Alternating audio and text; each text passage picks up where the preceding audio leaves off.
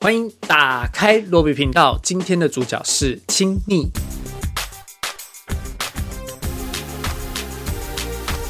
这是比利时导演卢卡斯·东特的一部电影，是他和编剧安杰洛·蒂森斯自二零一八年的《芭蕾少女梦》之后再度合作，由伊登·丹布林和古斯塔夫·德瓦艾勒主演，讲述两个十三岁的男孩，两位亲密的好友，一同上了中学之后，面对他人的眼光、无性的言论和嘲笑，造成他们之间关系有了不一样的变化。这部电影在去年的坎城影展上面拿下了评审团的。大奖差一步就干掉了《疯狂副作用》了。近期呢，也入围了奥斯卡奖的最佳国际影片，是比利时的代表。这是一部非常出色的电影，有很美丽的乡间画面，温柔又残酷的讲述主角的成长，以及青少年要面对这种与同才之间会出现的问题。剧本相当的出色，没有停留在这两个男孩之间的感情上面，在后半段呢，借由前半段的剧情发展，抛出来一个更大的议题。让整部电影变成一个让人心碎的疗伤之旅。接下来部分我会讲到电影的剧情内容，提醒一下各位，如果不想被我暴雷的话。这部电影用了轻盈的笔触去描绘一些很严肃的问题，青少年的出柜议题啊，社会的恐同氛围啊，以及好友的死亡。电影剧情的重大转折是被李欧推开的雷米，有一天选择在自己的房间里面自尽了，留下了错愕的家人，还有充满愧疚感的李欧。电影的前半段看着李欧怎么一步步的远离雷米，后半段则看着李欧怎么面对这一个没有雷米的世界。我。像大家应该都一样，小的时候有很多的东西，很多的事情是你根本还不知道那是什么的时候就认识了，就遇到了，而不是清楚了解到这是什么东西之后才去接触它的，像是死亡或者是爱。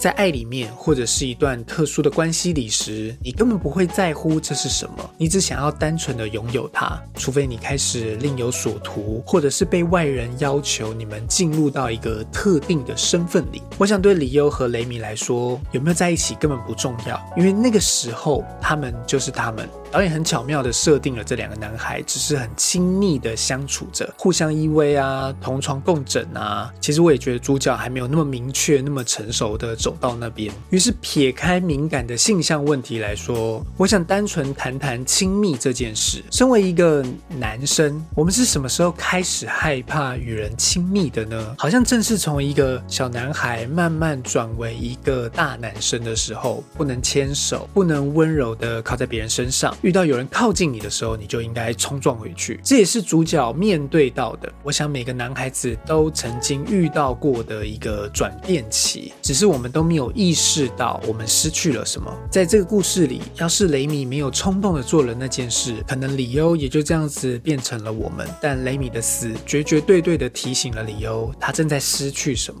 那个亲密是很多男生再也找不回来的东西。电影没有让我们看到雷米的视角。被好友推开丢包的他，究竟是经历了什么才走上了那条绝路？是一个多深多黑的绝境？我们只看到李佑的视角，在事情发生后，他的懊悔、他的愧疚，还有他突如其来的崩溃。他每一次走往雷米家的时候，我都为他勇敢的行径而感动。一次不成，两次、三次，他知道自己要去面对，因为那是他重要而且他不能再割舍的部分。他爱雷米。也爱雷米的爸妈。中间，他借由着帮家里面工作啊，或者是参加冰球队的练习啊，想试着让这个伤口结痂。直到假期到来，他决定再试一次，唐突的来到雷米妈妈工作的医院。回程的路上，他终于说出口，情绪崩溃的雷米妈妈将他赶下了车。然后我们就看到这个主角跑进了树林里面，拿了一支树枝，想要防卫自己。幸好好雷米的妈妈什么都没说的，只是紧紧的拥抱了他。那个动作或许不代表这两个人和解了，或者是原谅，只是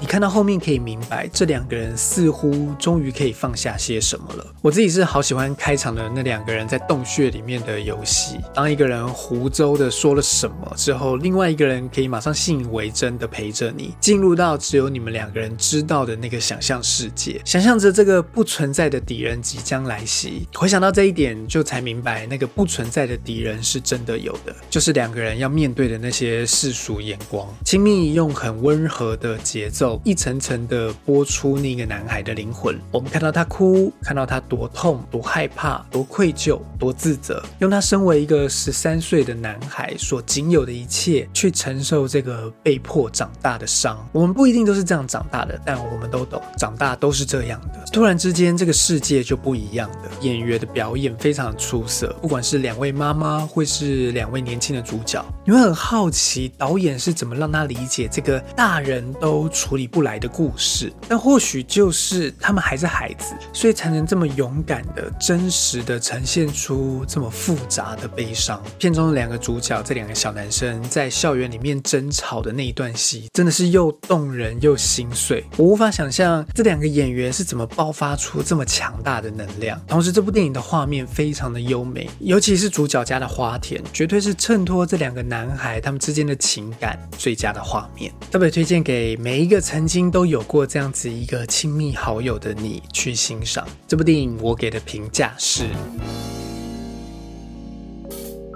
以上这就是今天的影片了，希望你喜欢今天内容，请帮我订阅、按赞，还有打开小铃铛。如果你有任何的意见和想法，欢迎在下面留言让我知道。这是罗宇频道，祝你今天可以看到一部精彩的电影。我们下支影片见了，拜拜。